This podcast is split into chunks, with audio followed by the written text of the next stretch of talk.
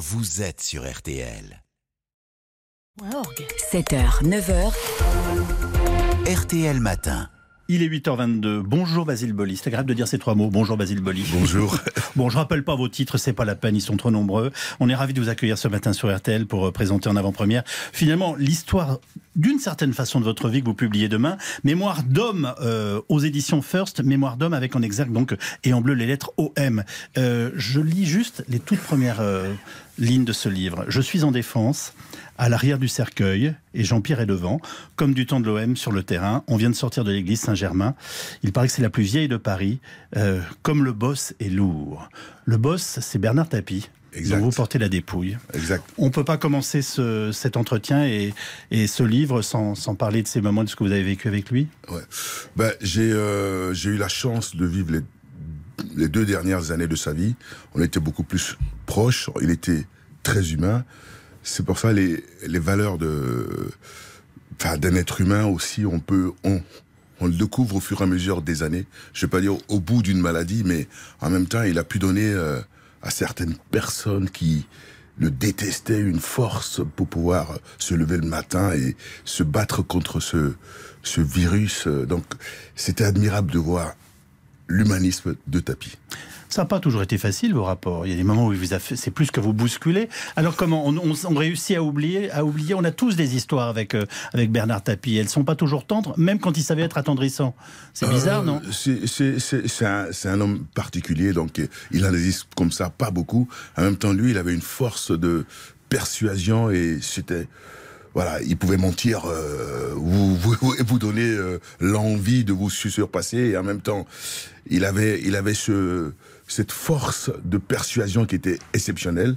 Et en même temps, il a pu monter un rêve que une région, un- une ville Ah, vous, pouvez, espérait. vous pouvez dire un pays parce qu'on était tous heureux. Moi, je vous le dis. hein. Ah, je merci. suis supporter du Paris Saint-Germain. On n'oubliera jamais ce que vous nous avez fait vivre. C'était merveilleux. Votre première rencontre avec Bernard Tapie, euh, c'est lors de la mi-temps d'un match Auxerre-Marseille.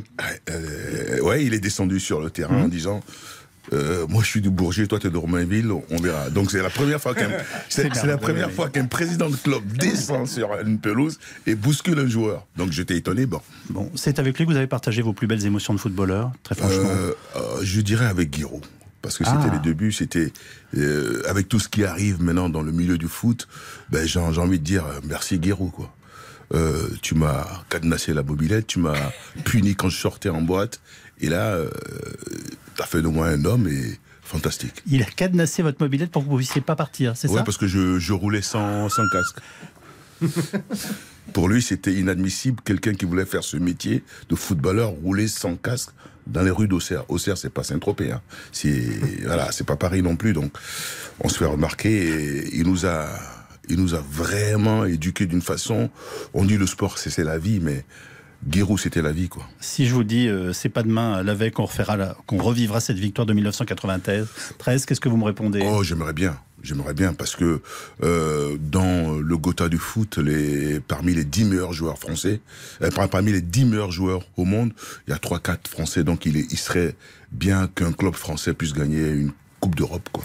Euh, Basile Boli, je voudrais connaître votre regard sur le foot aujourd'hui. Euh, on a une accumulation de scandales absolument invraisemblables. Alors, j'ai envie de vous dire, est-ce que ça existait avant, mais on n'en parlait pas, ou en tout cas, ça ne sortait pas de la même façon Euh, et, et comment vous vivez tout cela? Je vois, Bah, je- vois en, je- je vois en vous un œil rieur. Non, mais je, je, je vis ça d'un. Pour moi, c'est c'est le jour et la nuit. Donc, euh, mais c'est pour ça que je, je parlais de des éducateurs comme Oui. Giroud qui nous euh, qui, qui arrivent à maîtriser nos envies, etc. C'est-à-dire à Auxerre, euh, on pouvait pas conduire sans permis, on pouvait. Euh, alors, euh, je vais vous donner juste une anecdote. Oui. J'avais une 205 GTI. Euh, j'ai été l'échanger contre une Mercedes.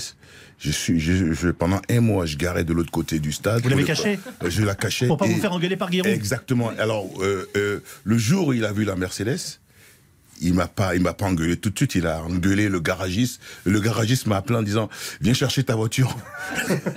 Et j'ai, récupéré ma 205 GTI et j'ai laissé la Mercedes. Bah, vous imaginez Bah oui, j'imagine très bien, oui. Donc, euh, ces valeurs-là, ben, quand, euh, quand je regarde aujourd'hui, j'ai, même pas envie d'écouter, de lire, parce que c'est, c'est pas ce que, c'est pas ce qu'on a vécu avec cette génération à, à Auxerre, quoi. Mais vous avez un conseil à donner à nos, à nos jeunes on, on a la chance de, de- de- Non, mais on reste quand même un pays qui forme de merveilleux footballeurs.